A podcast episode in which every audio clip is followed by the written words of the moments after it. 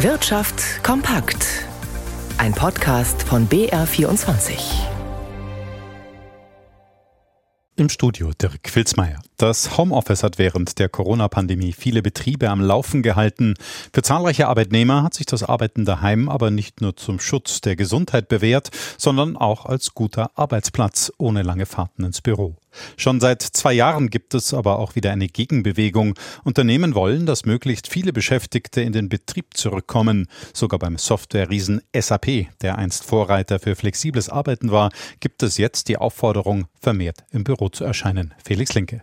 Beim Arbeitgebernahen Institut der deutschen Wirtschaft spricht man von einer Scheindebatte darüber, dass so viele Unternehmen Regeln zum Homeoffice rückgängig machen. Schließlich hätten die Beschäftigten kein Recht darauf.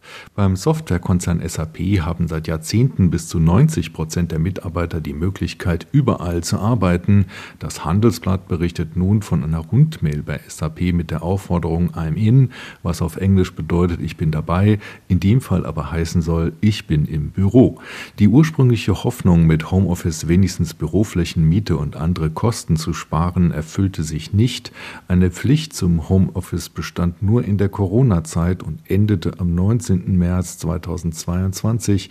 Seitdem heißt es immer öfter, die Rückkehr ins Büro könne das Gemeinschaftsgefühl stärken, die Produktivität steigern, Verbindungen festigen und auch die Karrierechancen der Mitarbeiter erhöhen.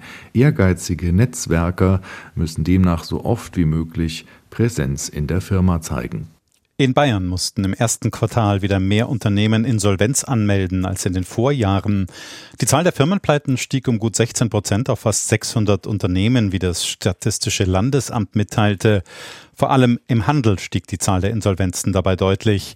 Während der Corona-Pandemie waren zwar zahlreiche Unternehmen in Schwierigkeiten geraten, konnten durch staatliche Hilfen aber zumindest vorübergehend vor der Insolvenz bewahrt werden.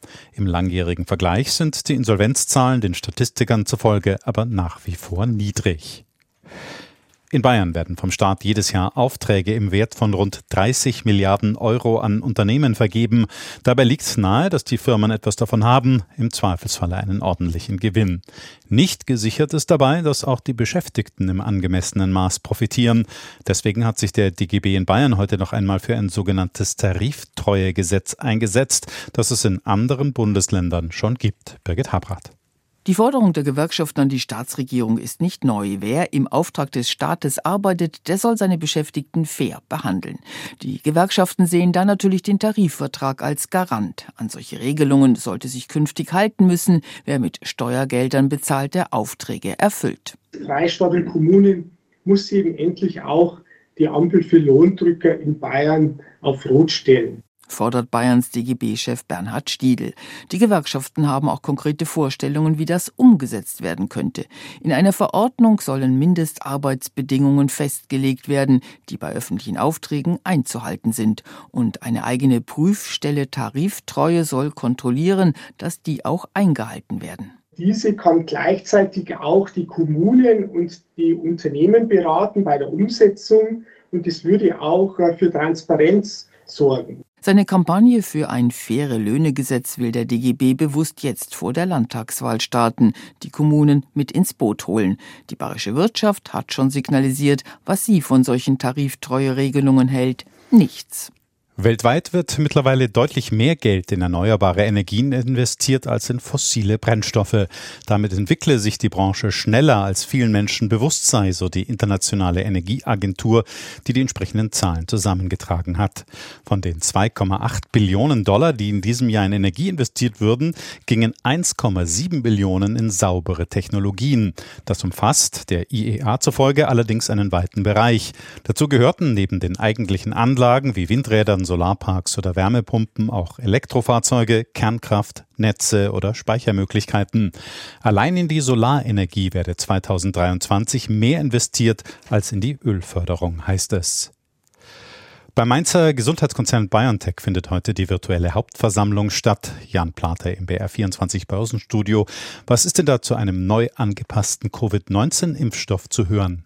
Also BioNTech rechnet bis Ende des Sommers mit der Zulassung eines neu angepassten Covid-19-Impfstoffes für die kommende Erkältungssaison. Damit werde ein saisonaler Impfstart im Frühherbst ermöglicht, hat der Chef Ugo Sahin auf der virtuellen Hauptversammlung gesagt. Außerdem werde die Markteinführung einer gebrauchsfertigen Einzeldosis geplant und BioNTech will die Lagerstabilität des Impfstoffes weiter verbessern. Die Weltgesundheitsorganisation WHO, die hatte ja in der vergangenen Woche empfohlen, die Corona-Auffrischimpfungen für dieses Jahr so zu aktualisieren, dass sie sich gegen eine der derzeit dominierenden XBB-Varianten richten. Ja, und die Aktien von BioNTech, na, die verlieren dennoch ein halbes Prozent in einem schwachen Umfeld im Moment auch, nachdem der DAX ja gestern wegen des anhaltenden Streits um die US-Schuldenobergrenze zwei Prozent verloren hatte. Da geht es derzeit um ein Viertelprozent nach unten für den DAX auf 15.815 Punkte.